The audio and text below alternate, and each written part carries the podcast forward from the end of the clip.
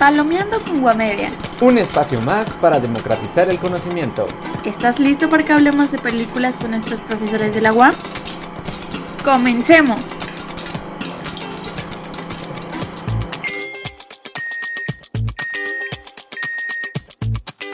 Hola, mi nombre es Alexandra y soy parte del equipo de Guamedia.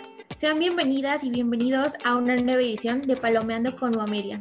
En este podcast, donde invitamos a profesores y profesoras de la UAM Azcapotzalco a comentar series y películas relacionándolas con sus ramas de estudiantes, en esta edición, junto con mis compañeros Enrique y Karen, que también forman parte del equipo de Media, estaremos comentando la película Sleepers o Los hijos de la calle, la cual se estrenó en febrero de 1997, basada en la novela Sleepers de Lorenzo Carcaterra.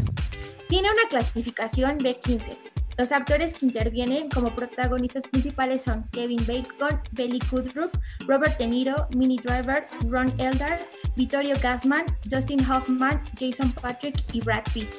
En esta edición tenemos presente a la doctora Alicia Beatriz Asolini Fincas. Ella es doctora en Derecho por la División de Estudios de Posgrados de la Facultad de Derecho de la UNAM. Es profesora investigadora titular por oposición del Departamento de Derecho de la Universidad Autónoma Metropolitana Unidad Azcapotzalco. Allí mismo es coordinadora del eje docente de Derecho Penal y profesora del Instituto Nacional de Ciencias Penales.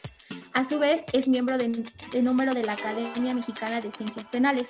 Ha sido fiscal central de investigación para menores de la Procuraduría General de Justicia del Distrito Federal y encargado de la Secretaría General Académica del Instituto Nacional de Ciencias Penales. A su vez, autora de los libros Culpabilidad y Punición, Responsabilidad Penal de las Personas Jurídicas y La Ejecución de Sanción para Adolescentes en México. Profesora, el micrófono es suyo. Bueno, buenas tardes. Es un gusto estar aquí con este, me complace mucho este, este, este, proyecto de One Media de eh, poner películas y comentarlas, películas que tienen que ver con problemas que, se enlazan con la justicia, con problemas de, este, eh, bueno, sociales y de impartición de justicia y de los prejuicios, de los defectos, de las virtudes, en fin, dentro de determinados grupos sociales y en particular en este caso relacionado con la justicia aplicada a adolescentes. Entonces, bueno, son problemáticas sociales interesantes, dignas de, comentarse. Por otro lado, en, temas que en este caso, propio de, de, Estados Unidos, de la ciudad de Nueva York, ¿no? Son temas que han dado lugar ya a diversos análisis críticos, precisamente por eh, las consecuencias que han tenido, por las problemáticas que abordan, bueno, por el impacto que tienen en las personas. Los que trabajamos con el derecho y con la impartición de justicia a veces no medimos o no, no nos damos cuenta que determinadas instituciones que quizás tengan fines eh, loables, ¿no? que fines que desde lo jurídico los explicamos muchas veces como, como fin, en fin, con una finalidad de, beneficio social, no siempre operan como deben operar y en, en muchas ocasiones eh, operan todo lo contrario de lo que deben operar, provocando quizás más, más prejuicios de los que este, uno se imaginaría. En este caso, la, la calle, que fue filmada precisamente en 1996, trata sobre cuatro muchachos de Hell's Kitchen. Hell's Kitchen, este, bueno, que lo traducen porque la película está en español, La cocina del diablo, ¿no? Es un barrio de, de Nueva York que hoy está bastante de moda. Bueno, ahora con la pandemia quizá este, disminuyó un poco, pero era hace, hace, hace tres, dos o tres años, en un barrio que, bueno, eh, había muchos departamentos de estos que se alquilan de Airbnb, en fin, es un barrio que se ha integrado en Manhattan, pero que en esos años realmente eh, aglutinaba, en, este caso y es en la película, sectores propiamente inmigrantes, pero sí quizá de irlandeses, italianos, ¿no? de, de, orígenes europeos católicos. Precisamente en la película aparece un sacerdote católico, no es casual, porque bueno, porque en el barrio estaban este, alguien de origen eh, latín, latino, ¿no? Este, italiano más bien, italiano e irlandeses. Esos son los, cuatro chicos que se ven involucrados en este caso. Y precisamente son cuatro chicos ahí de, de, de Hell's Kitchen que tienen una infancia feliz, según ellos relatan, a pesar de las problemáticas familiares, quizás que muchas carencias, porque realmente son de, una clase social en, por debajo de la media de Estados Unidos, pero bueno, que disfrutan el barrio, tienen una buena relación con, este, con, el, eh, con el sacerdote, este, que bueno, de alguna manera los, los apapacha, digamos, ¿no? Los, los cuida, los protege y es para ellos un referente. Eso realmente sacerdote significa para ellos, este, de alguna manera, este, Robert De Niro, que es el padre Bobby, em, en fin, una guía espiritual, modelo, ¿no? Entonces, bueno, ahí están estos cuatro jóvenes que en su digamos, en, su manera de divertirse, eran unas vacaciones, creo que estaban, ¿no? En su manera un poco de pasar esas vacaciones, hacía calor incluso.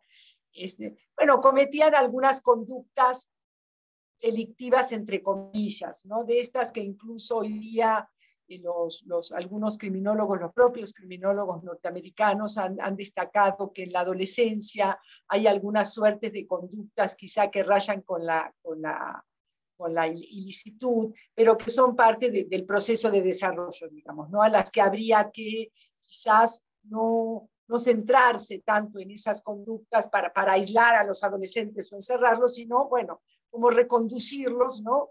Y esas conductas podrían pasar así como parte del desarrollo. Todos alguna vez nos robamos alguna cosita en el súper o algún libro en una librería, en fin, y ahí queda, ¿no? Bueno, entonces poco los chicos son estos, son estos chicos de esta, de esta clase social baja que van a la escuela, que más o menos tienen aspiraciones, tienen ideales de, ser una cosa u otra, ¿no? en fin, están en un proceso de desarrollo.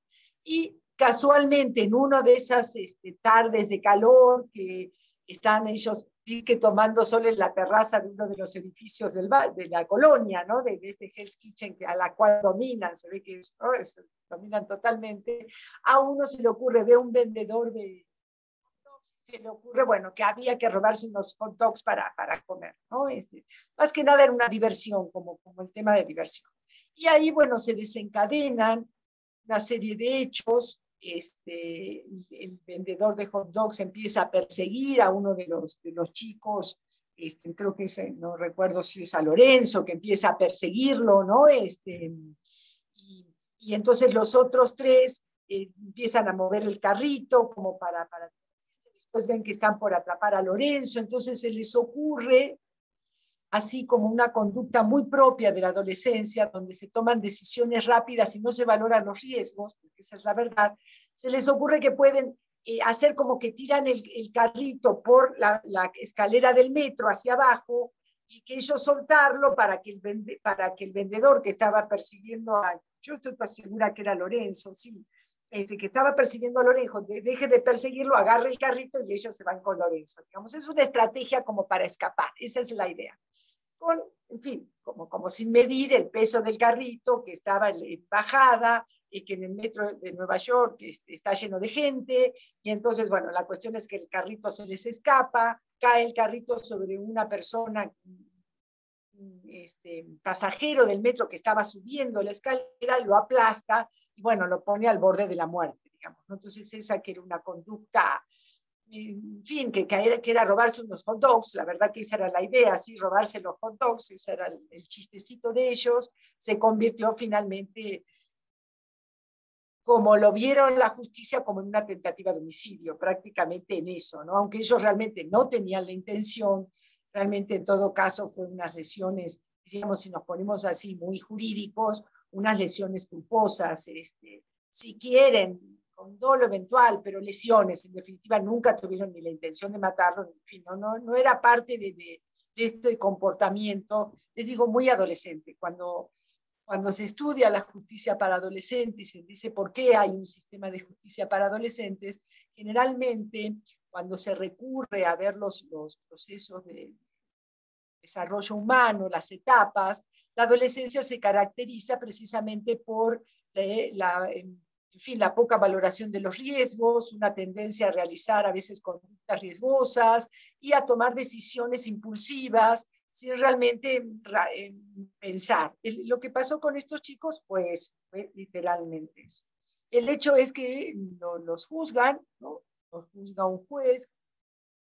Aparentemente es un juez de menores, no lo pasan un juez adulto, porque en Estados Unidos cabe la posibilidad que el, Tribunal de Justicia de Menores pudiera decidir que debe ser juzgado como adultos, como en el caso de Cintoya Brown, que aparece en Netflix recientemente, donde ella pasa a ser juzgada en un tribunal de adultos y le ponen, en fin, es, es una serie que está ahora en Netflix con una crítica fuerte porque le ponen prisión preventiva, perdón, prisión perpetua, en fin. Bueno, no es este el caso. En este caso, estos chicos son juzgados por el juez, interviene el padre, Bobby, para, parece que para ayudarnos, por lo que refiere en algún momento el juez, y entonces como este, una manera de, de ayudarlos. El juez dice, bueno, no quiso ser generoso con ellos por la intervención del padre Bobby y los manda a un reformatorio que se llama Wilkinson.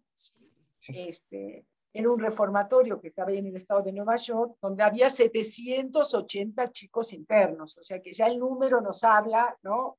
De un lugar bastante sobrepoblado, donde está lejos de haber, en fin, la, la, situación de, que pueda haber un programa más individualizado y donde por otro lado, como ahí se señala, había de todo. O sea, mezclan ahí a chicos que realmente quizá habían cometido muchos homicidios o violaciones, ¿no? Y estos chicos que, bueno, eran chicos que eran traviesos, tenían conductas así este, propios de la juventud, pero no llegaban de ninguna manera a estar involucrados en, delitos eh, contra la vida o contra la libertad sexual, ¿no? Pero bueno, como justo cayó el carrito y justo el otro quedó mal, bueno, largaron.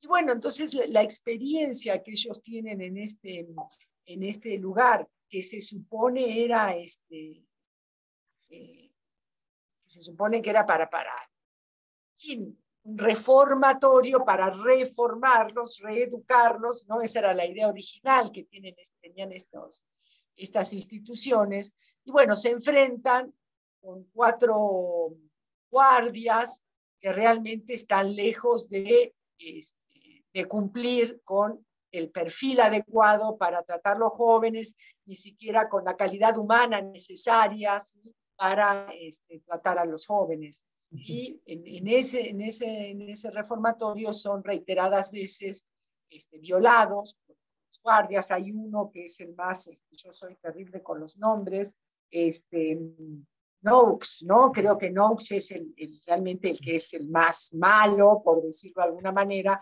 y los otros tres guardias que medio lo siguen a él, ¿no? Hay un hijo de un policía, otro que quiere ser abogado, pero lo, este, los otros guardias están ahí como medios que después terminan en distintos puestos públicos. Perdón, el que quiere ser abogado es Mike, uno de los chicos, ¿no? Pero bueno, este, de, los, de los chicos, que, que, de los, estos cuatro chicos, uno quería ser cura, ¿no? Lorenzo, creo, que es el que nos cuenta la historia, si no me equivoco mal, si me estoy equivocando.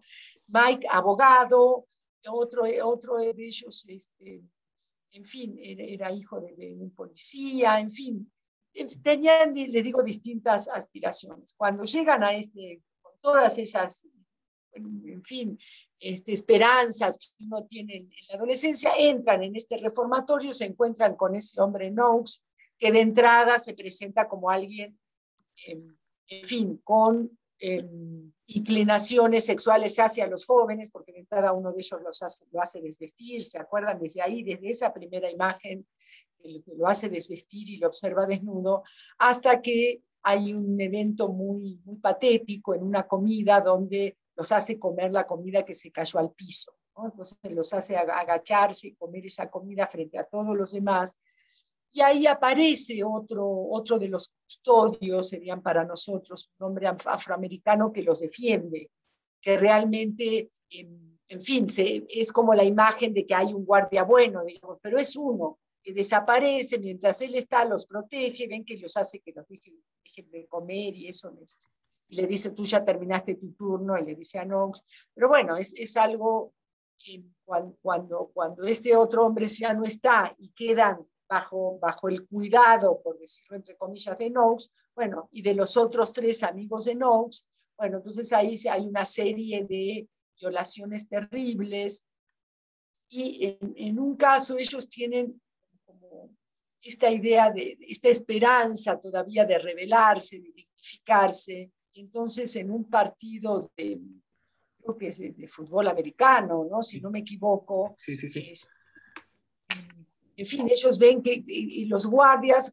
fíjense hasta qué punto era la, la, perversión realmente de estos custodios, que jugaban los custodios contra los chavos en el partido de, de fútbol americano para también ganarles y someterlos, o sea, la idea era ganarles y someterlos y seguirlos como humillando, realmente esa era un poco la idea, y ellos vieron que había en, en el, ahí en el reformatorio otro adolescente como ellos, que era un chico de Enzo, creo que se llamaba, este, eh, creo que es Enzo. Rizo. Rizo. Como Rizo, Rizo, Rizo, Rizo, exacto, Rizo. Este, sabía que era con Z, pero bueno, Rizo, que era un chico afroamericano y que era muy bueno, ¿no? Este, entonces lo convencen de que pueden ganarle a los guardias, que era su, era su posibilidad de, de, de, alguna manera dignificarse, ¿no? Decir, bueno, me haces todo esto, pero aquí yo te gano. Rizzo que no estaba muy convencido porque decía que siempre les iba a ir mal, ellos que le decían, bueno, a ti no se lo dijeron con esas palabras, pero un poco era, a ti no te van a violar porque eres afroamericano, ¿no? Un poco le dijeron así, ¿no? Este, eh, bueno, bueno, fue verdad, le ganaron, y a Rizzo no lo violaron, pero lo mataron a golpes, o sea, apareció muerto, ¿no? Entonces eso fue un hecho muy, muy terrible. Un poco lo que, lo que uno de los chicos dice, me parece, yo no me acuerdo si era, no, no, no sé si era Michael o era Johnny, me parece que dice en algún momento, lo único que quiero es poder dormir sin miedo, porque todas las noches ellos estaban con el miedo que los vinieran a, a llevar para violarlos. Sí. Entonces, bueno, ese, es un poco el hecho trágico de la, de la película que marca la vida de estos cuatro jóvenes y después ya la película eh, retoma cuando ya son adultos, en realidad inicia con el cuento de cuando son adultos y hacen todo este como recuento, ¿no? Y después se ve que dos de, dos de ellos, o sea, estos cuatro jóvenes, cuando ya crecen, ¿no? Ya los vemos crecidos, pero un poco este, identificamos que John y Thomas son los que, en fin, ellos eh, entran en la vida delincuencial, digamos, ¿no? A eso se, se dedican. En cambio, Michael finalmente es abogado en Nueva York y entiendo yo que el otro chico, Lorenzo, aparentemente era como periodista, ¿no? Era periodista, había ido, habían ido a la universidad y era periodista. Entonces, eh, lo cierto es que, eh, no sé si tengo algún problema de conexión, me dicen, porque me, marca a veces un poco de inestabilidad, pero bueno, espero que se escuche. Lo cierto es que entonces este chico, estos dos este, chicos, Johnny y Thomas, van al, al, bar que frecuentaban siempre ahí en... Quizá hay una parte de la historia que yo no, no conté este, porque es donde interviene Vittorio Gassman, ¿no? Ellos de alguna manera se, se hacen trabajitos ¿sí? para uno de los, cuando de que eran chiquitos, hacen unos trabajitos para uno de los... De Gangsters, ¿no? Digamos, de los mafiosos ahí, sí. ¿no? De la, del, del, del, barrio, ¿no? Entonces, bueno, es como medio de mandaderos, ¿no? Y es importante porque cuando ya son adultos y pasó todo esto, un poco intenta ayudarlos, ¿no? Este, de, en fin, que un poco vuelve a esto. Pero lo cierto es, les digo, son estos chicos que están ahí en una zona media gris, en estos barrios un poco más marginales, pero realmente eran con todas estas ilusiones atravesadas por, este encierro en este reformatorio donde sufren todos tipos de vejaciones.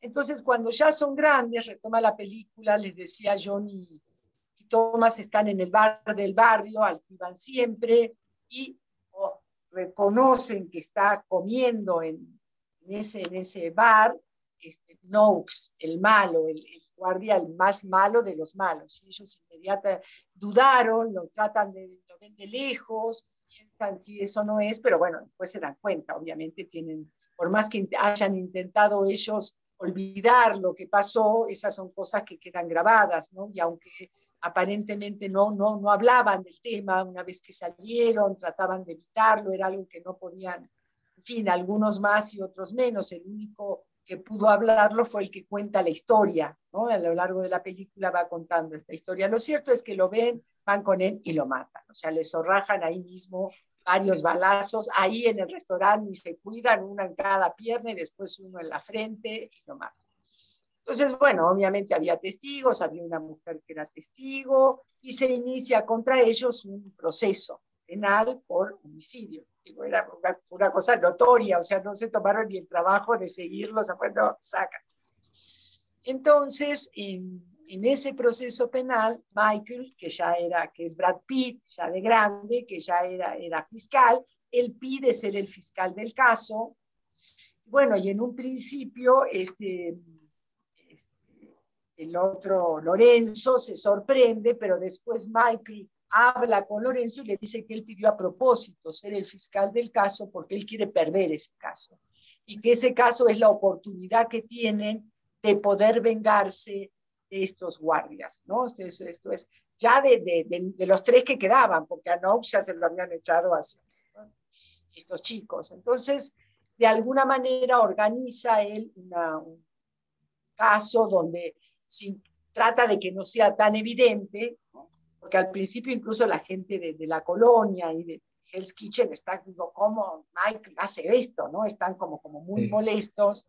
Incluso la, una chica que era la ex novia de Mike, que después creo que ya, finalmente tenía una relación con John, que era con John, ¿no? Pero finalmente esta, esta ex novia de Mike, que eso aparece de chiquita, o sea, se ve que habían sido amigos desde toda la vida, ¿no? Y le comenta a Lorenzo, grande, primero se sorprende que Michael tome el caso, después le comenta a ella que, bueno, que tuvo que dejar, bueno, que ya no, no era novia de Michael porque Michael no soportaba ni siquiera un contacto físico, o sea, en esto se va revelando todo el impacto que tuvo para ellos, los abusos que sufrieron en, en ese reformatorio, y estuvieron creo que un año, ocho meses, era más o menos la sentencia que que les había puesto el juez, alguno creo que salió un poquito antes, pero bueno, fue más que suficiente para marcarles la vida. ¿no?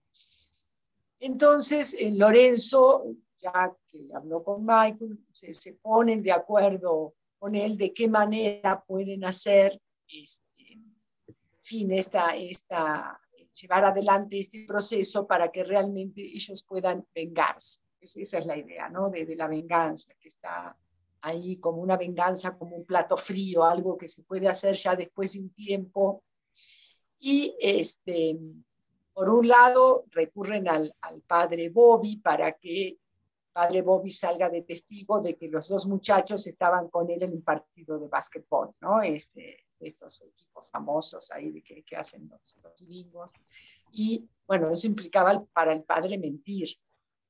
Y entonces es ahí para que bueno, porque el padre de alguna manera quería saber por qué, estaba pasando, por qué tenía que mentir, de alguna manera quería una explicación de ese homicidio. Y entonces ahí Lorenzo, frente a la, a ex de, Michael, cuenta todo lo que pasó. ¿no? Ahí es donde le cuenta el evento y el padre se siente de alguna manera en deuda por no haber podido eh, defenderlos, por no haber podido cuidarlos, porque el padre va en un momento a verlos al reformatorio, ve que están mal, pero en fin, ahí se queda, digamos, no, no, no, no interviene más. Y, en fin, eh, aparentemente el padre lo carga eso, ¿no? No, no, no es que el padre sea responsable de lo que le pasó, pero de alguna manera que finalmente consciente en declarar, en mentir, en decir que estaban con él, ¿no? Cuando no estaban con él. Y este, en fin, a, a eso, además de que hacen quedar a la, a la testigo como, como alguien este, que había tomado alcohol, que no era muy confiable, que empiezan a preguntar cuánto había comido, cuánto, entonces con eso desvirtúan un poco el testimonio de esta chica, de esa mujer, ya no, no, no era una chica. Y por otro lado, Michael, como para, según él, frente al juez, como para, en fin, hablar de la calidad moral de la víctima, que era Knox, llama al otro guardia, a uno de los otros guardias que estaba trabajando, creo que para la alcaldía de Nueva York, con una, algo de servicio social, no recuerdo exactamente, creo que sí, Ralph Ferguson es al que llama, al otro guardia que es Ralph.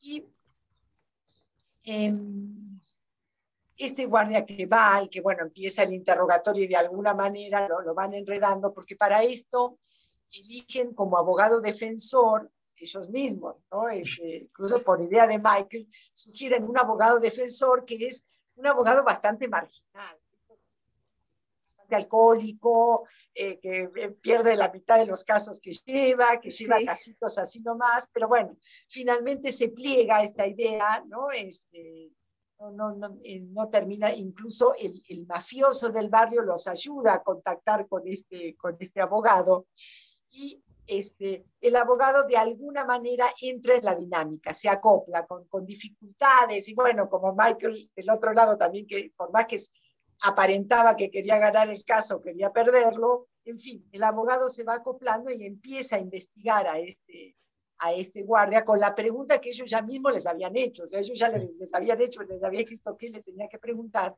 y finalmente sale a la luz que eh, los habían, empieza diciendo primero que no era una muy buena persona y termina confesando que por él habían violado, que violaban a los chicos, se pone a llorar ahí en el, proceso, ¿no?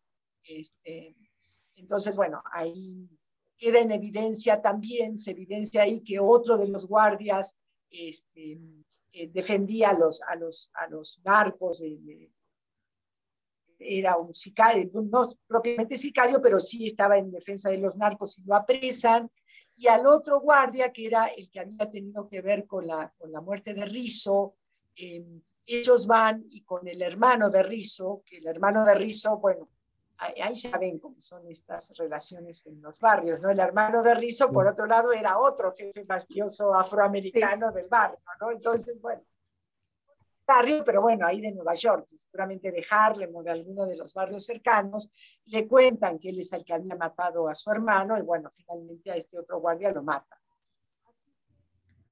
Consiguen las...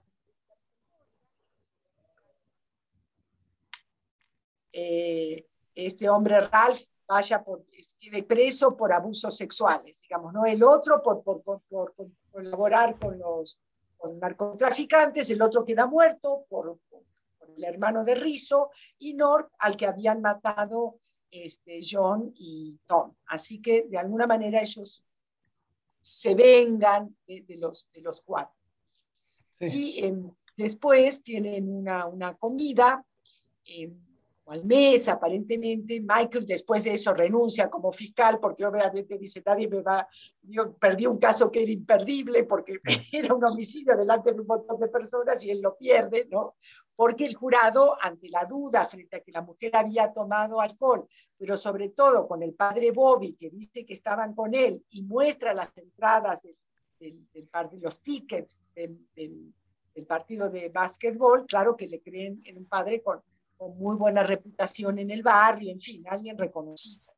Entonces, en función de eso los absuelven, tienen un encuentro, es igual mes, ellos tienen una, como una cena donde están ellos y la chica, la, la ex novia de Michael. Este, y bueno, es el último momento en que ellos están juntos, ¿no? Y de alguna manera ahí, en fin, este, como que tratan ahí en ese, en ese, ese encuentro como de recuperar esa amistad, ¿no? Ese, ese, buen momento, ese recuerdo de los buenos momentos de su infancia, ¿no? Y decir, bueno, por lo menos nos vengamos de estos que no, nos echaron a perder, esa historia conjunta que teníamos en Hell's Kitchen, que, en fin, que las calles eran nuestras, que los veranos eran para disfrutar, para ir, volver, para, ¿no? Toda esta, en fin, todos esos recuerdos que tenemos este, para, para, de la juventud y de esa, esa, esa, etapa de la vida donde uno tiene como muchas ilusiones, muchos sueños y en fin. Y eh, en fin, uno se come el mundo, ¿no? Y un poco era el caso de ellos, ¿no? Uno se puede comer el mundo. Después de eso, la película termina y hace referencia a que tanto John como eh, Tom uno aparece muerto al lado, me parece que es Tom, y, John creo que lo matan, o al revés, ¿no? Este, en fin, mueren a los 29 años ambos en muestras trágicas, a uno seguramente lo matan, al otro no. Lorenzo aparentemente sigue en Nueva York trabajando solo, Michael se va a Inglaterra y es carpintero, ¿no? Y la chica tiene un hijo que no sabemos si es de Michael o de quién, ¿no? Por, por las referencias que hace a que sigue leyendo El Conde de Montecristo, porque es un libro que aparece en la película que ellos, creo que Michael lo leía. Este, en fin, claro que es la historia de alguien condenado injustamente y que cuando después vuelve y se venga, ¿no? De quienes lo condenaron injustamente. Entonces ellos un poco retoman eso. Que, en fin, yo he tratado de hacer un, resumen, ¿no? Así, no sé si muy claro de, la película, pero bueno, la película realmente es, es buena. Este, eh, uno, uno se, se, va metiendo en la película, eso quiero decir, ¿no? Uno, uno va como, como congraciándose con estos personajes. Eh, quizá algo que a mí me, me, me gustó que, no dije y que, que sí lo, lo, retomé, bueno, quizá por deformación profesional con el tema de la justicia para adolescentes, es que en algún momento los chicos, cuando, cuando van con el juez este que los condena al reformatorio, ahí va también el vendedor de hot dogs. Y ahí ellos ahí dicen, creo que es Lorenzo, que dice, bueno, ahí nos dimos cuenta, pobre, que este hombre, la verdad que estaba trabajando para mandar dinero a Grecia, creo que dice, como que ahí se dan cuenta hasta qué punto lo que ego también le había afectado a este hombre, ellos ni lo habían pensado. Pero no lo habían pensado porque es un poco lógico, a esa edad uno no, no tiene el panorama ni está valorando, ¿no? Entonces él quedó impactado cuando vio al hombre que, bueno, que sí se había quedado sin el, pues, sin, el carrito de la salchicha, que de eso vivía, en fin. Todas estas em, em, escenas y, y, contenidos que tiene la película que nos, nos posiciona, nos va enganchando, ¿no? Incluso en, esta, nos, hace simpatizar con estos adolescentes, nos hace sufrir lo que les pasa en el reformatorio, odiar a los guardias, porque realmente no, odian, ¿no? Este, sí.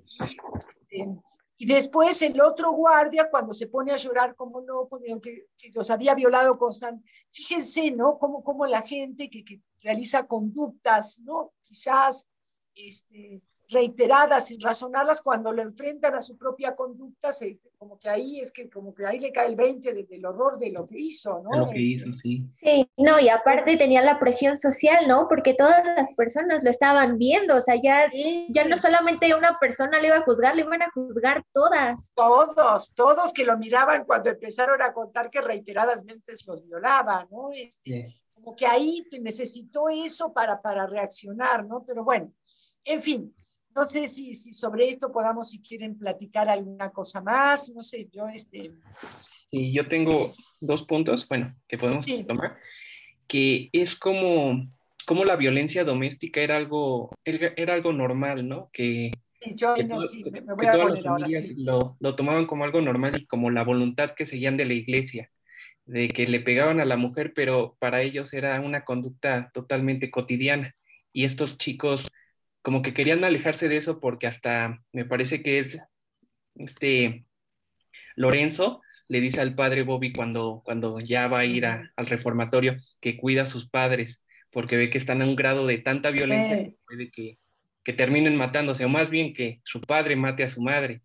Y también algo curioso que en lo que menciona también de lo del juez, es que antes de mandarlos al reformatorio dice que el, el, juez menciona que duda de su bondad de estos chicos, así como si un niño, como usted lo menciona, un adolescente, fuera malo y que todas las acciones que cometes porque no tienen bondad, simplemente lo van a mandar al reformatorio para que ahí cambie, cuando no es así, simplemente es un adolescente en conflicto con la ley, pero, pero no tiene nada que ver con eso, simplemente es una, una broma que se les fue más allá de, de las manos o de las circunstancias.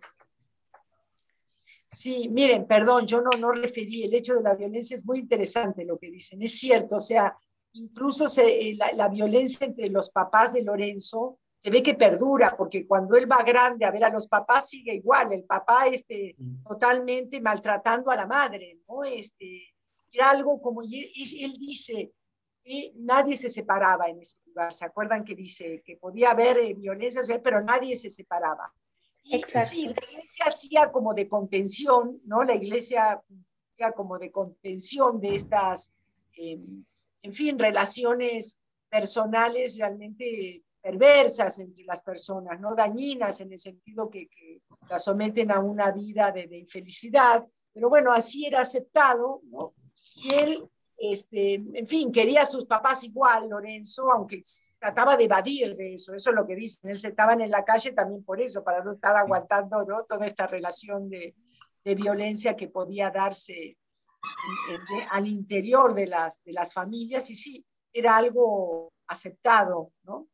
Y sí, miren, el, el, esa percepción del juez de que los jóvenes estos son jóvenes malos, ¿no?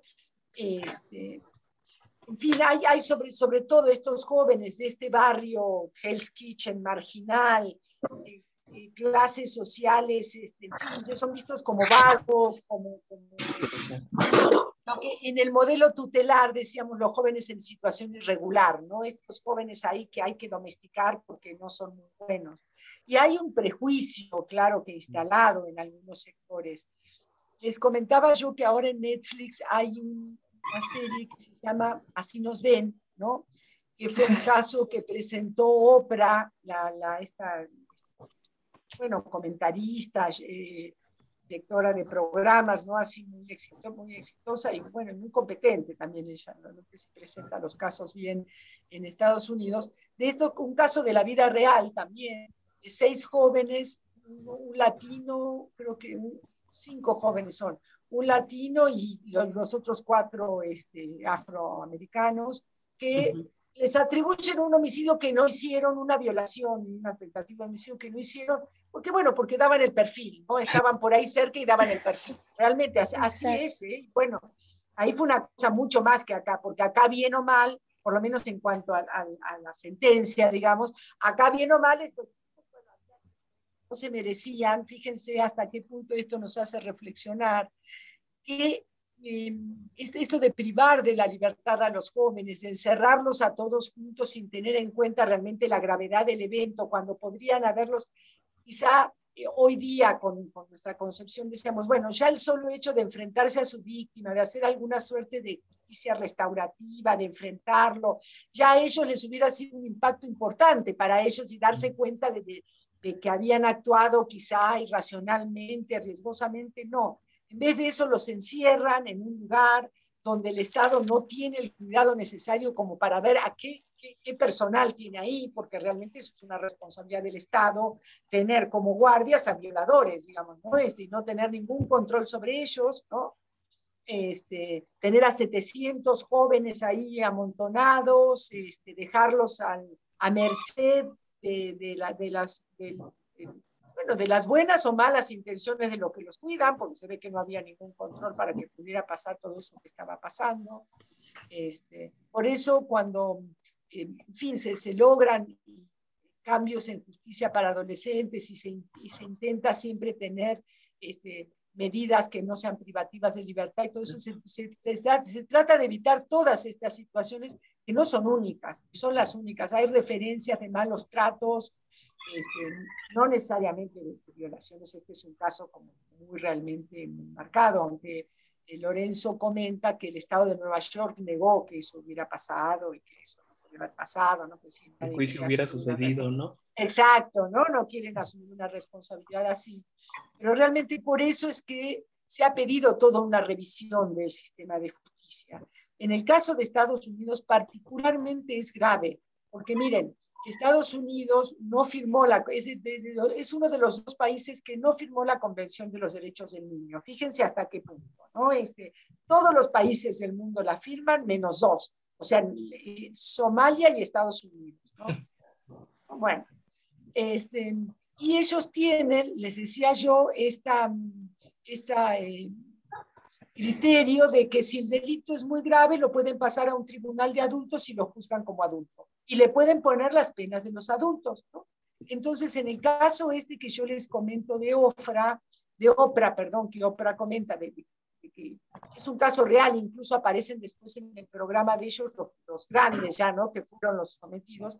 Uno de los chicos que tenía 16 años, que no había hecho nada, que fue a acompañar al otro, lo mandan a una prisión de adultos donde lo violan, lo tienen 14 años por algo que no hicieron. Bueno, la, ciudad de Nueva York tardó otros 10 años en reconocer porque descubrieron 10 años después al que había sido y la ciudad de Nueva York, casualmente Nueva York, 10 años después, bueno, les reconoció y les pagó lo por haber hecho esto. Pero fíjense, ya el sistema americano es un sistema muy duro respecto a los adolescentes.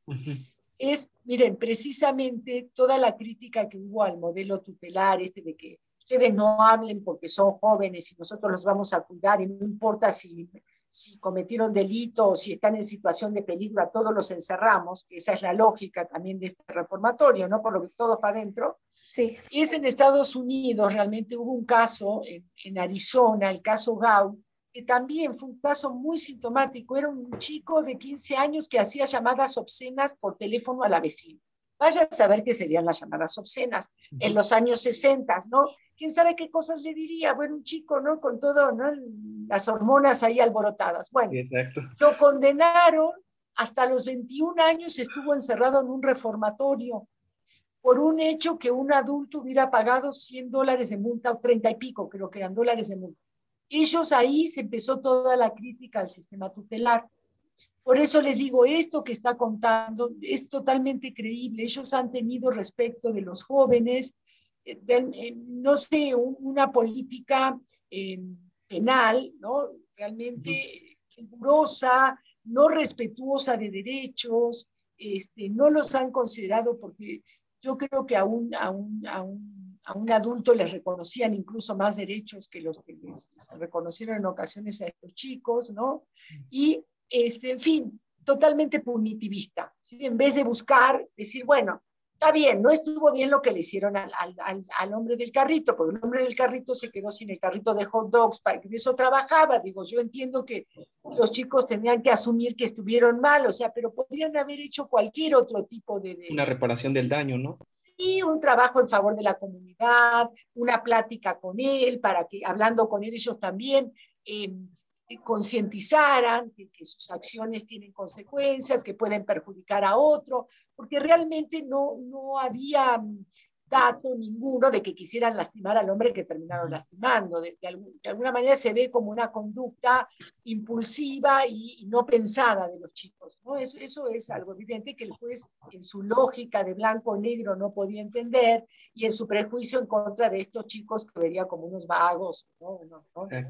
Sí, claro, o sea, vienen de Hell's Kitchen, obviamente son delincuentes. Exacto. No hay más, ¿no? Exacto, es, es, ese prejuicio así como, como que ya los tienen etiquetados, ¿no? Y entonces ahí, este, y, porque intervino el padre Bobby, si no yo creo que alguno lo hubiera mandado con, a, la, de adultos, si me explico, bueno, capaz que a ellos les hubiera ido mejor, mira, porque, bueno, esto fue terrible, ¿no?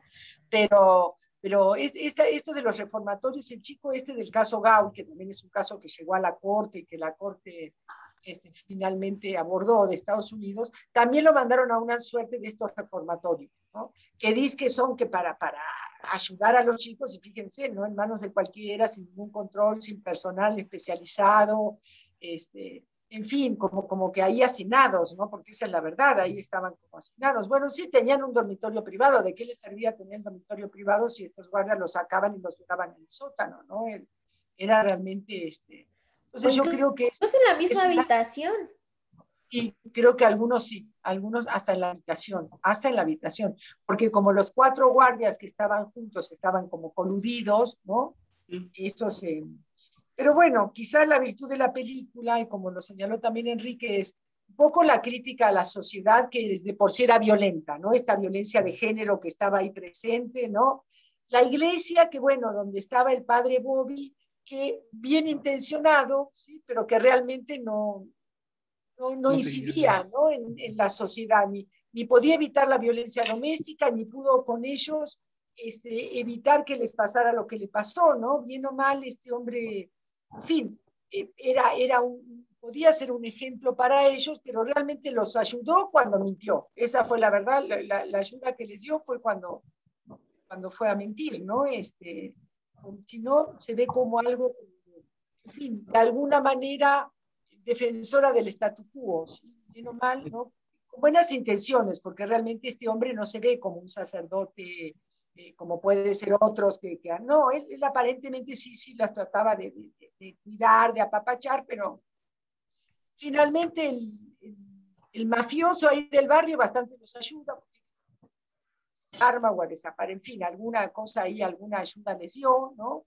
También mostró un poco de solidaridad ahí dentro del barrio, de, de las colonias, ¿no? O sea, entre ellos había como, hubo como una suerte de, de solidaridad de, esta gente que vivía ahí en Hell's Kitchen, ¿no? Cuando ven que, que, bueno, se habían enojado con Michael, después ya cuando vieron que Michael los ayudó, en fin, como que había, se dan esas, esa suerte de, complicidades, ¿no? El juez, que es visto como de esta clase americana media alta, blanca, ¿no? Que, que desprecia a los católicos, ¿no? Y italianos, en fin, de, estos inmigrantes. Y, y bueno, y estos otros guardias que eran de la, de la clase americana, porque se ven anglosajones realmente, que bueno, eran totalmente pervertidos, ¿no? Realmente estaban en, en una institución de jóvenes, ¿no?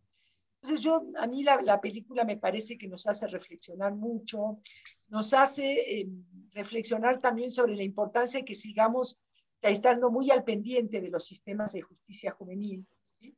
este, porque a veces se lo menosprecia, ay, pues lo mandaron ahí unos años. No, no, pasan cosas graves y este, en este caso a estos chicos que quizás tenían una vida de, integración social positiva, pues a dos terminaron siendo totalmente delincuentes y los otros total, terminaron siendo sujetos aislados, ¿no? Que no pudieron como tota-, integrarse totalmente a la sociedad, en fin ni siquiera relaciones de pareja, o sea, en cuanto a lo afectivo como persona, ¿no? En su desarrollo como persona, se ve que tuvieron problemas en su desarrollo afectivo, personal.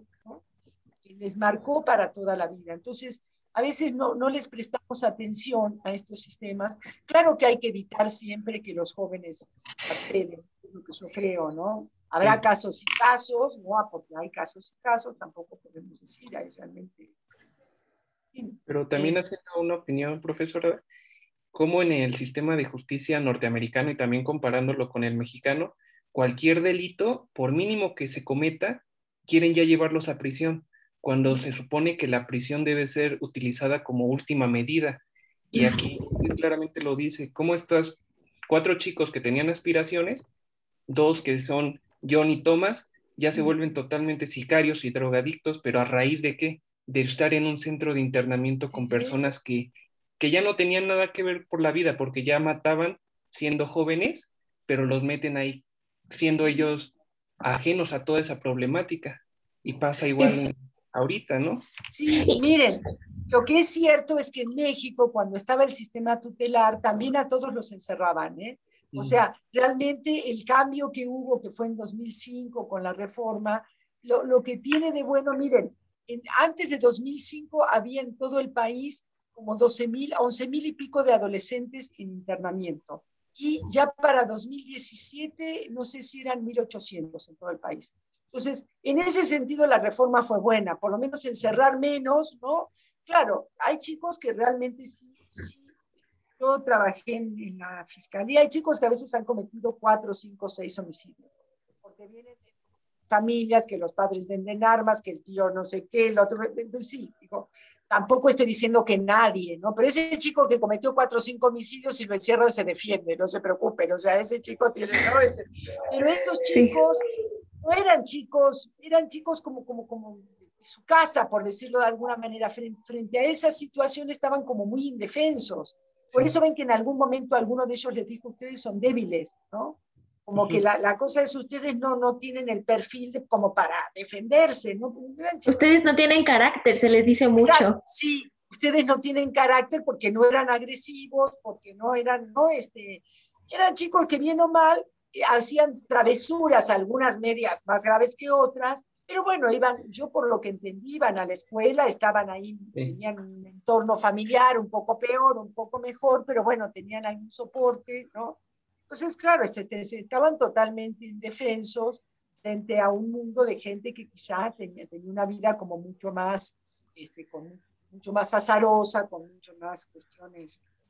Que además casi todo el tiempo se les deshumaniza mucho a los niños o adolescentes, ¿no? Por ejemplo, cuando lo golpean a uno de los niños, su padrastro me parece, este, que le perfora un pulmón y no pasa nada, que cuando los golpean en la, en la prisión y los mandan a, al hospital y puede que no sobrevivan, igual no pasa nada y nadie, pues nadie dice nada, ¿no? Porque finalmente pues son, este, o son niños y los estaban corrigiendo, o son niños y estaban pues, este, ahí, ¿no? Y estaban ahí por una razón y nadie, pues nadie ve por ellos, aunque el padre en algún momento sí amenaza al, al padrastro del niño, pero realmente no se hace nada. Perdón, me había olvidado, ese caso es bien relevante porque es un caso precisamente de violencia familiar, ¿no? Es, es, el, es el, sí, es el novio de la madre, entiendo yo, ¿no? Y lo golpeó y le perforó un pulmón, el chico está en el hospital, en el hospital no dan aviso ni nada, cuando es un caso, bueno, actualmente hay obligación, si el hospital detecta que hay, hay rasgos de violencia familiar, denuncian, ¿no? En ese caso se ve que pasó totalmente desapercibido, ¿no? el padre sí, Bobby, ahí sí, ahí sí sale a defenderlo, pero siempre expuesto, ¿no? El padre Bobby, pobre, actúa, pero cuando ya pasó, ¿no? Como ahora, que va, a defenderlos en el juicio, pero ya había pasado, ¿no? Como que yo creo que él carga un poco el tema ese. Este, sí, como que ahí se ve que el, el, entorno violento en el que vivían, ¿no? Y a pesar, fíjense, a pesar de ese entorno violento, estos chicos no eran en sí mismos ellos violentos, ¿no? Mm. Este, a pesar de que, bueno, uno tenía la fala, el, Tomás eh, Lorenzo era el que tenía los papás que, que se peleaban y, y, este chico Johnny me parece que era el que, el que fue, terminó en el hospital, ¿no? Que, que le había pegado el padrastro. Ellos en sí mismos, bueno, estaban en una etapa que no habían desarrollado así una violencia, ¿no? Bueno, terminan, el proceso se da realmente con Johnny y con Tomás en el reformatorio, la verdad que eso les vino a dar en la torre, ¿no? Entonces yo les decía, en, lo que se ha intentado, que tampoco se crean que, no es que México o, los países latinoamericanos seamos la panacea, pero se ha intentado de que haya respuestas en libertad, de que no haya que encerrar a los, a los jóvenes, porque el encierro, en fin, propicia todas estas situaciones. ¿no? La verdad es, es, pero frente a eso, hoy día nosotros nos enfrentamos a una sociedad que reclama, ¿no? Y que reclama y reclama y dice que cómo, que son jóvenes, que ya no les pasó nada, que este, ya los dejaron en libertad, que no sé qué, o sea, con alguien con la mentalidad del juez, ¿no? Que el juez está diciendo, soy demasiado bueno con ustedes por mandarlos ahí a, a, este, a este Wilkinson, ¿no? Este, soy muy bueno por eso. en fin, es, es este, porque aparentemente, miren, incluso el, el, señor de los hot dogs, hasta eso ni siquiera se ve tan mala gente. El señor, bueno, estaba enojado porque le habían quitado el carrito de hot dogs, pero no representa, o sea, bien o mal él era de Hell's Kitchen, él era de ese, de ese grupo que comparten, ¿no? Todas estas vicisitudes de, de, de gente, bueno, que tiene que, que lucha día a día por la sobrevivencia, ¿no? Estaba, estaba claro eso. Este, este.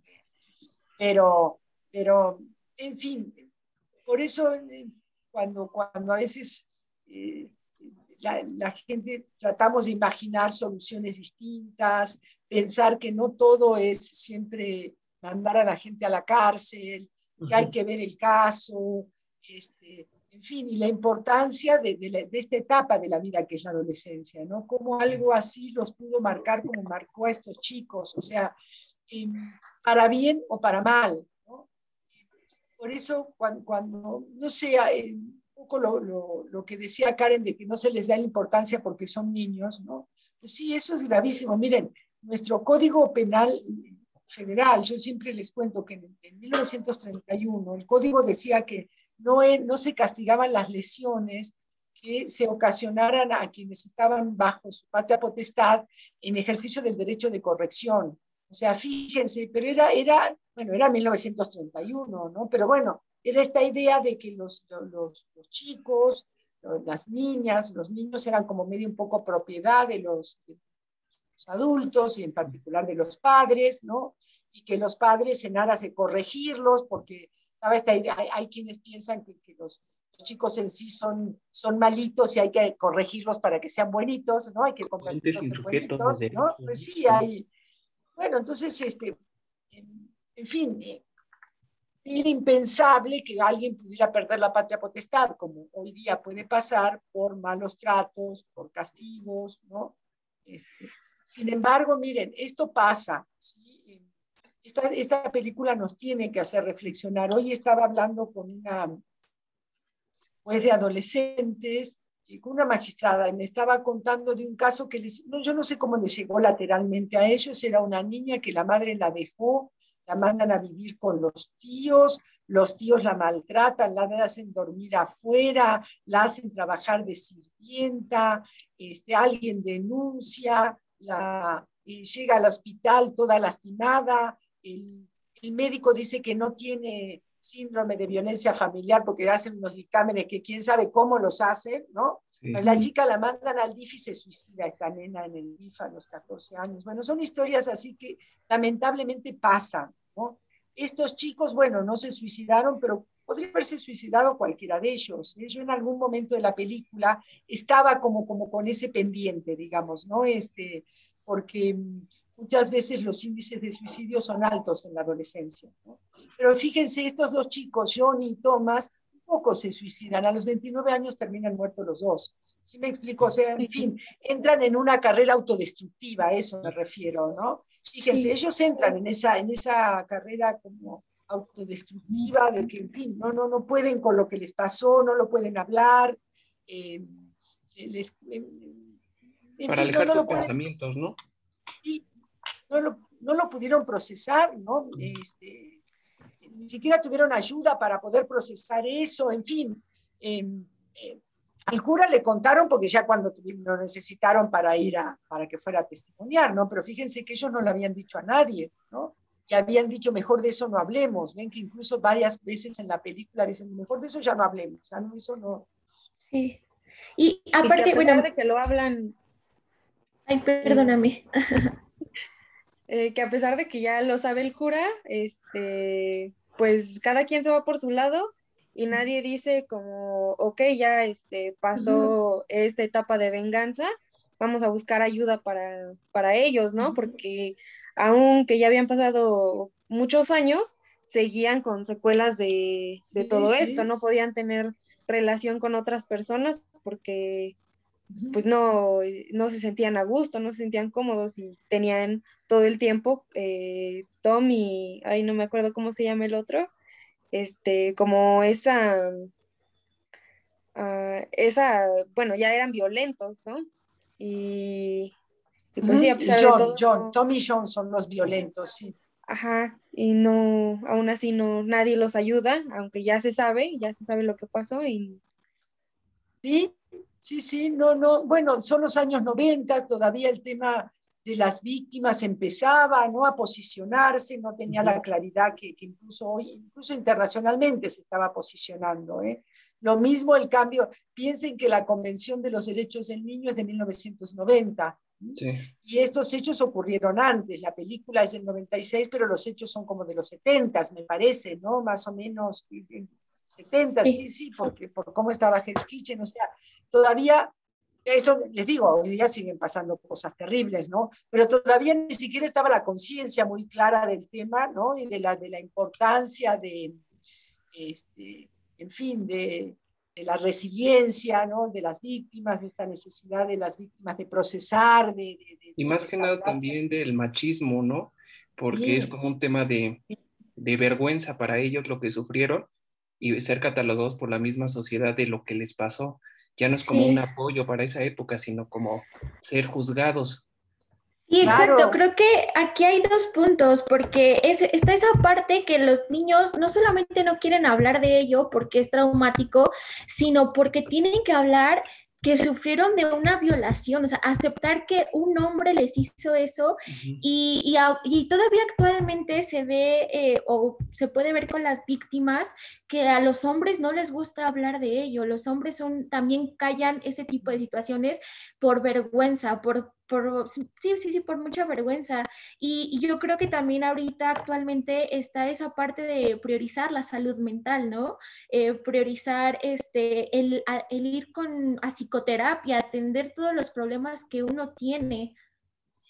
Sí, el tema de los hombres y la, violencia sexual es muy cierto, es, es, un tema que no pueden abordar, o sea, para las mujeres es terrible, ¿no? Pero para un hombre, decir ellos que habían, fíjense que no podía tener relaciones con, con una mujer, Michael, ¿no? No la podía tocar, dice ella, o sea, hasta qué punto a él mismo eso este, lo, lo, lo, lo, afectó, ¿no? Ese, en fin, cuando era algo que a él le habían hecho y sin embargo frente a eso no hay una película ya eh, que después hubo un remake. Esta película se llama, eh, yo no me acuerdo si Río Salvaje o Río, ay, no es Río Místico, místico, no es, otra, es eh, Río Salvaje o algo así, si, les interesa.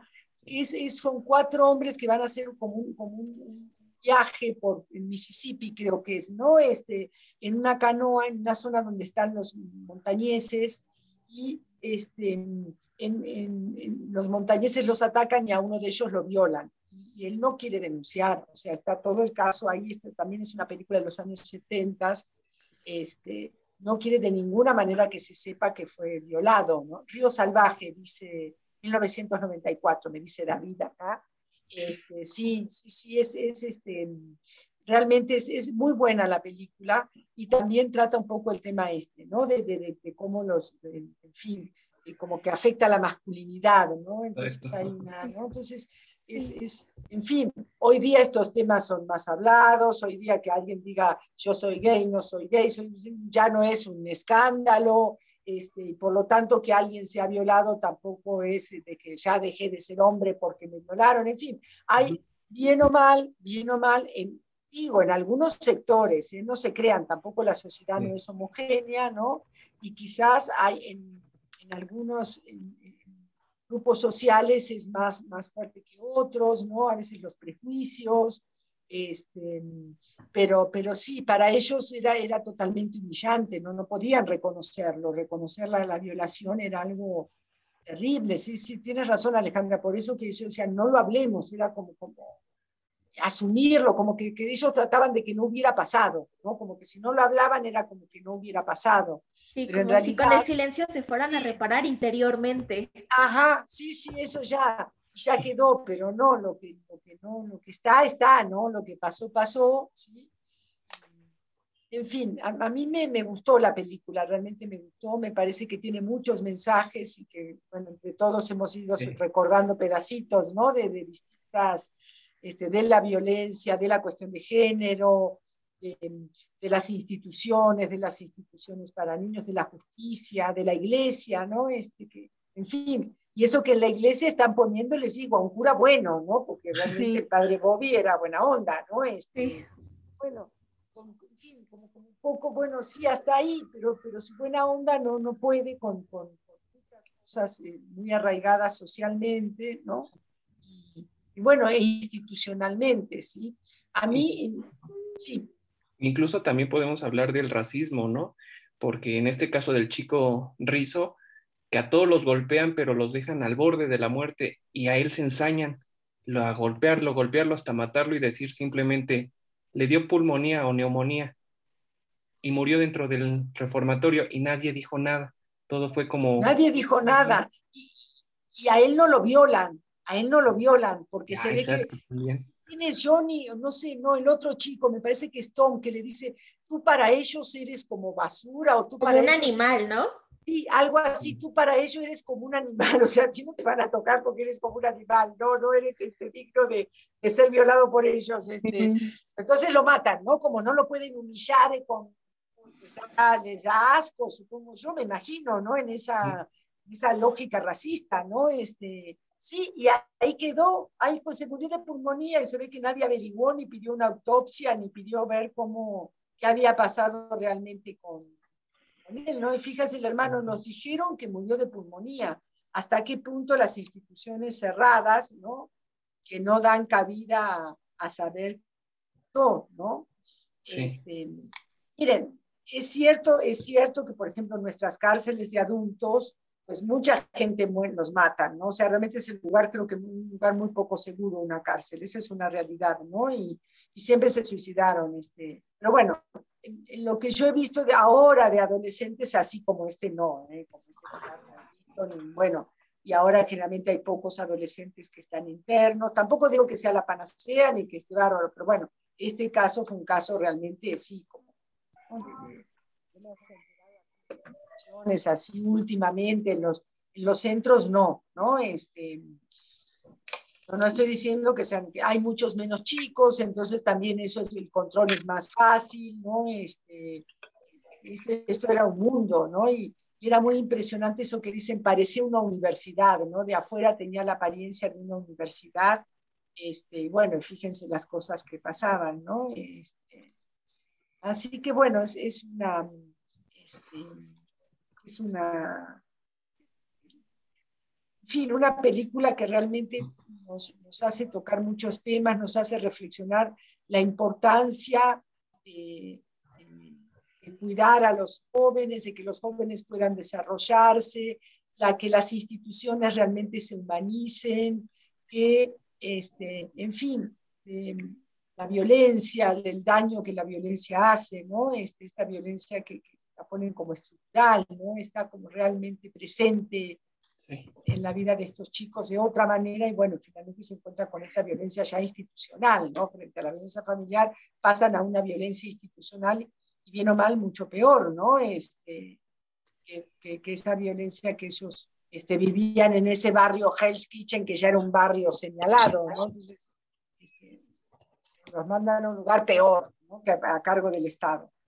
Entonces, bueno, a mí me, parece que es una reflexión importante. Les recomiendo también este, que vean esta de los, de los chicos así nos ven, porque también es uno de ellos el que, el que fue, el que lo trataron como adulto y lo mandaron a la cárcel de adulto, que aparece el hombre, después en el programa de ópera aparece el hombre verdadero, ¿no? ya es un hombre grande, es el que se ve más afectado, ¿no? que también fue objeto de violaciones en serio que se ve, en el programa se lo ve, se lo ve que él es el que más quedó ahí afectado por... Y estos, estos chicos no habían hecho nada, estaban ahí en el Central Park, ahí cerca de donde pasó todo. Y dijeron, ah, seguro fueron ellos, sácatela, ¿no? Querían responder rápido y dar Bueno, así, fíjense, la sociedad americana realmente el sistema de justicia tiene unas carencias, deja, ¿no? Este, a veces los estados, no sé, los, los americanos se presentan como paladines de la democracia y de los derechos, ¿no? Y frente a eso, pues hasta los años 70 tenían a los afroamericanos que no podían entrar a determinados hoteles, ni a determinados restaurantes, ni a, o no, o no. Todavía en el sur hay, ¿no? Bastantes, a estos, esta gente de, de orígenes, este, no sé, católicos, por ejemplo, italianos, irlandeses, pues cuando los maltrataban también, ¿no? Este, en fin, una serie, una sociedad muy... Em, eh, muy racista, ¿no? También. muy racista, creo que muy racista, muy, muy discriminatoria, y bueno, y con una, este, está con una violencia de género mucho más de lo que parece, ¿no? Porque por algún lado uno los ve así como muy, muy puritanos, y después, este, en fin, con, con estos comportamientos tan pervertidos, ¿no? Porque realmente, este, no, no, no, porque fueran comportamientos homosexuales, sino porque era imponerles a unos niños, eh, ¿no? Violarlos, realmente era violarlos, o sea, no, en fin. Exacto, como un sentido de alguien que, que somete a otro, pero por mandar, no nada más como de tema homosexual. Exacto. Sí, no, no era un tema, digo, cada cosa son las relaciones que, que, de placer que la gente puede tener como quiera, y otra cosa es cuando es someter a alguien por la violencia, humillarlos, este, tenía toda esa carga, ¿no? Respecto de, esos niños. Era este, tenerlos en sometimiento en todos los aspectos que ellos pudieran. Sí, porque incluso, eh, incluso eh, los otros guardias me parece que no era como, ah, era con objetos, ¿no? Los violaban con objetos, no era como el otro guardia. Sí, creo que de todo. Me parece que, que les introducían objetos y este los violaba. Sí, era, era, sí, eran de distintos tipos de vejaciones. Eran realmente de sometimiento, de, de, de, ejercicio de poder, de, ¿no? en fin, de, hacer daño, de hacer mal, ¿no? De, de, cosificarlos, ¿no? De, son mi pertenencia. Yo acá, yo gobierno, yo decido, yo hago, ¿no? Entonces, bueno, a mí me realmente sí, sí me, me, me, me, gustó, me gustó, pero me impactó, ¿no? Y, em, y, bueno, queda así lo que decían, ese, que decía también Karen, ese mal sabor de boca de que em, se, es la venganza, pero la venganza no le sirve para, para poder como, como reconstruirse, digamos, ¿no? Este, finalmente terminan cada uno por su lado, este, dos muertos prematuramente, muy jóvenes, y los otros como, como individuos muy aislados, ¿no? Este, eso es lo que nos deja ver la película, al menos, ¿no? Este, ese proceso de, de venganza, quizá ellos hubieran necesitado otro proceso de, de resiliencia, de, de, de, reconstrucción, de, ¿no? De, en fin, y no, bueno, con, con, eso no, no pudieron, y no se ve que el padre, no, no sabemos, ¿no? Pero el padre también, es cierto, se quedó en ir a declarar, ¿no? No, no conocemos, pero bueno, la película nos deja ver que hasta ahí llegó, ¿no? Como sí. que frente a eso lo superó a él, ¿no? Llegó a, se quedó muy mal por mentir, se ve que para él debe haber sido, su tema era incluso un poco egoísta, ¿no? Porque su tema era yo voy a mentir, ¿no? Este, Fuerte, ¿no? Porque hasta tuvo que jurar ante la Biblia. Cosa que sí, padre... sí, Para él fue eso, pero bueno, por lo menos dijo, bueno, acá estoy yo, que yo me condenaré por mentir, pero a estos pobres chicos le fue de la patada, por lo menos te lo voy a ayudar, ¿no? Pero... profesora, este, ya como para finalizar, ya sabemos que le gustó porque sí, bueno, creo que a todos nos dejó un poco un sabor de boca amargo, pero también lleno de preguntas que usted ahorita nos ha estado resolviendo. Pero para los que nos escuchan, ¿qué les podría dar a, como palabras finales o, o, para que se animen a ver este tipo de películas y hagan esta introspección y este pensamiento acerca de lo que usted ya ha mencionado de, de los sistemas penales y la semejanza que ahorita estamos pasando de México hacia con Estados Unidos y las lo que se puede dar. Yo, yo creo que, que, que, hay que, que tenemos que humanizarnos, ¿no? Que no tenemos que resolver todo en términos de, de delito, sanción, y miren que a mí me gusta el derecho penal y lo que sea, pero no es así, que hay que comprender en las distintas etapas del desarrollo de las personas y los comportamientos que podemos tener en distintas etapas. Eso, eso es muy importante. Eh, tener la atención, el cuidado y la preocupación por que los seres humanos tengamos la posibilidad de desarrollarnos en ambientes sin violencia, este derecho a la paz que, que ahora se habla, en fin, eso es algo muy importante para cómo nos desarrollamos como personas, para, eso es lo que nos permitirá construir una sociedad un poco mejor, si, si realmente nuestros jóvenes realmente se pueden desarrollar en ambientes que no estén totalmente sometidos a la violencia y entender que a veces los jóvenes tienen conductas que están este, rayando lo delictivo, pero eso no quiere decir que necesariamente tengamos entonces que agarrar el garrote del sistema penal y encerrar a todo el mundo, porque esa no va a ser la solución. Realmente eso lo que hace es generar, ¿no? como en estos dos chicos que convirtió a dos delincuentes, ¿no? Y dos este, seres aislados. Así quedaron. Bueno, está bien. Me pueden decir, no todas las instancias de encierro, de encierro van a ser como esas, pero generalmente las, las, consecuencias del encierro no son buenas, ¿no? No es lo mejor para que los jóvenes vayan eh, asumiendo sus responsabilidades, vayan reconociendo que son responsables de los actos. Eso sí me parece que es importante. Los jóvenes cometen muchas veces actos sin, sin tener eh, el cuidado necesario, realizan conductas riesgosas. Bueno, la manera de, de, enseñarles no es encerrarlos y violarlos, digamos, ¿no? La, la cosa es, bueno, poder realmente, en fin, este, como sociedad, ¿no? tener, tener las, las en fin, mayor apertura y este, pensar que, que podemos, en, en, fin, lograr otros medios de, de, de, resolver conflictos, ¿no? que no son así, porque realmente encerrarlos a ellos ni resolvió el conflicto, y, en fin, ni siquiera mencionan que hubieran podido tener la oportunidad de pedirle perdón realmente a este hombre, ¿no? Este, o por lo menos, sí, que para, para ellos hubiera sido más importante y para el hombre, bueno, si le pedían perdón, un poco le reparaban entre todos el daño, capaz que ahí quedaba, ¿no? Este, en fin, este, está bien, el herido por suerte no se murió, no sé, digo, no, no digo que sea que no sea una conducta que no haya tenido consecuencias graves, mucho más graves de lo que ellos pensaban, pero lo que sí creo es que tenemos que en fin, buscar solucionar nuestros conflictos de una manera menos violenta, más pacífica, asumir que en la sociedad se presentan situaciones conflictivas, este, bueno, y no resolverlas desde el prejuicio, desde el punitivismo, digamos, ¿no? Eso, eso me parece muy, muy relevante.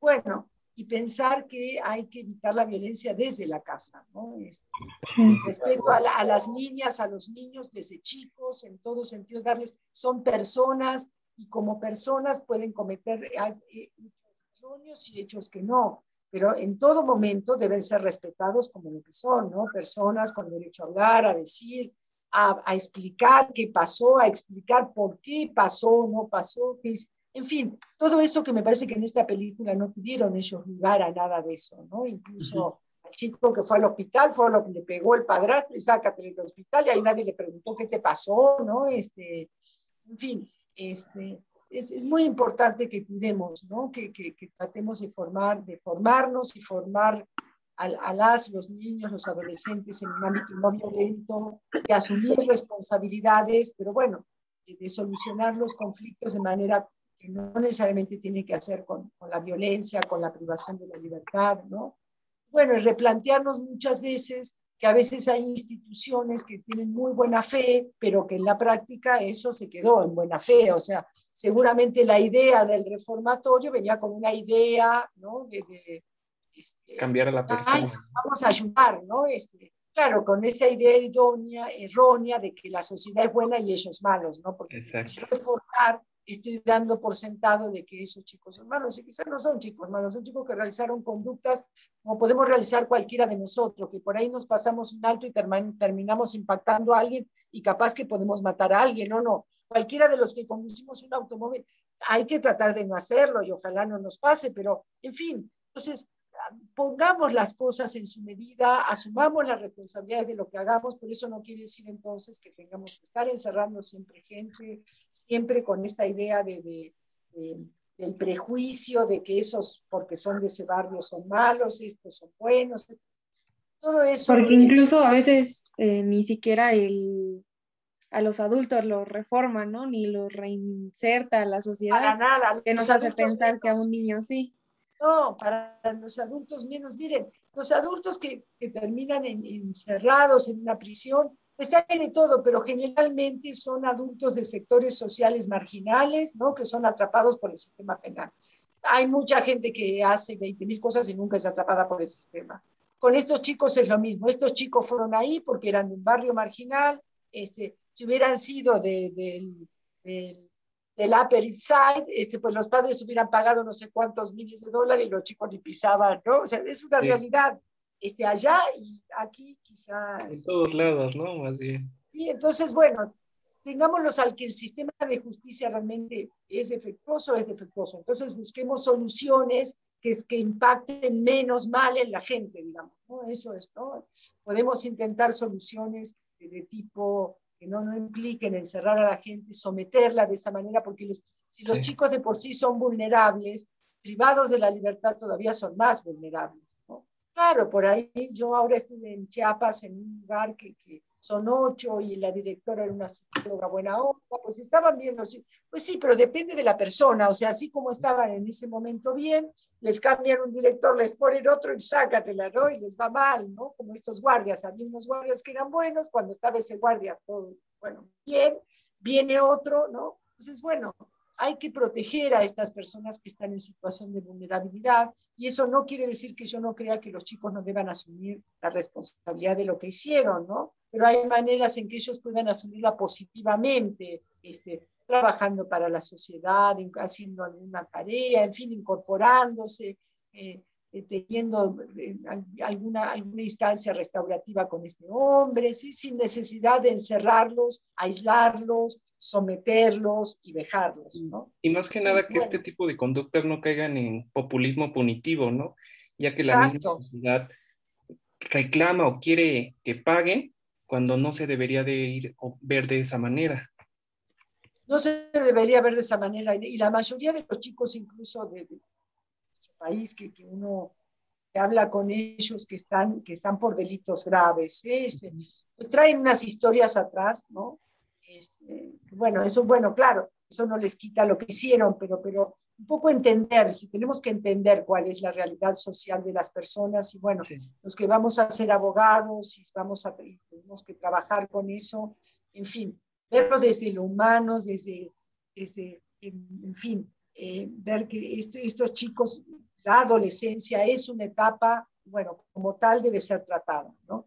Bueno, cuestionarnos siempre, cuestionarnos siempre sobre las instituciones de justicia, sus alcances, este, saber que, en fin, hay que mejorarlas, ¿no? Eso, eso es parte de lo que estamos en esto, nos, nos, preocupa, ¿no? Así que bueno, películas como estas nos, nos en fin, nos mueven sobre muchas cosas, ¿no?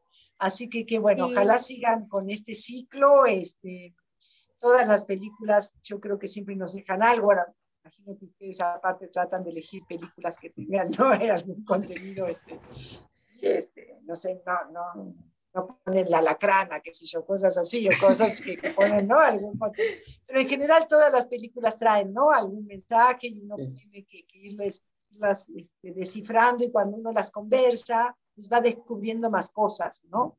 Entonces, este, en fin, me, me parece que, que, de alguna manera esto es eh, reflexiones como estas son las que nos pueden hacer cambiar, miren, más que estudiarnos todos los artículos del código, ¿no? O, repetir los derechos humanos, ¿no? Que son, claro, hay que saberlos, conocerlos, ¿no? Y la constitución y todo, pero bueno, estas cosas nos hacen reflexionar sobre lo que está pasando. Así que bueno, yo les dejo esta reflexión sobre los jóvenes, este, sobre la justicia juvenil, hasta qué punto, dónde, ¿no? Sobre las instituciones, siempre hay que cuestionarnos, siempre hay que cuestionarnos. Así que yo les agradezco mucho la invitación y bueno. Nosotros lo queremos agradecer a usted por haberse prestado su tiempo para conversar un ratito y que fue una conversación muy amena. Nos deja, creo que a nosotros y a los que nos van a escuchar, mucha reflexión también por, por dar y cómo, cómo cuestionarnos más bien cómo se están actuando los sistemas y nosotros qué podemos hacer hacia con ellos para mejorar. Para mejorarlos y evitar que pasen estas cosas. Estar, estar más, más avispados que el padre Bobby, que siempre llegaba después. Tenemos que llegar antes. Sí. Bueno, y para todos los que nos están escuchando, recuerden, se llama Los hijos en la calle y está en Netflix.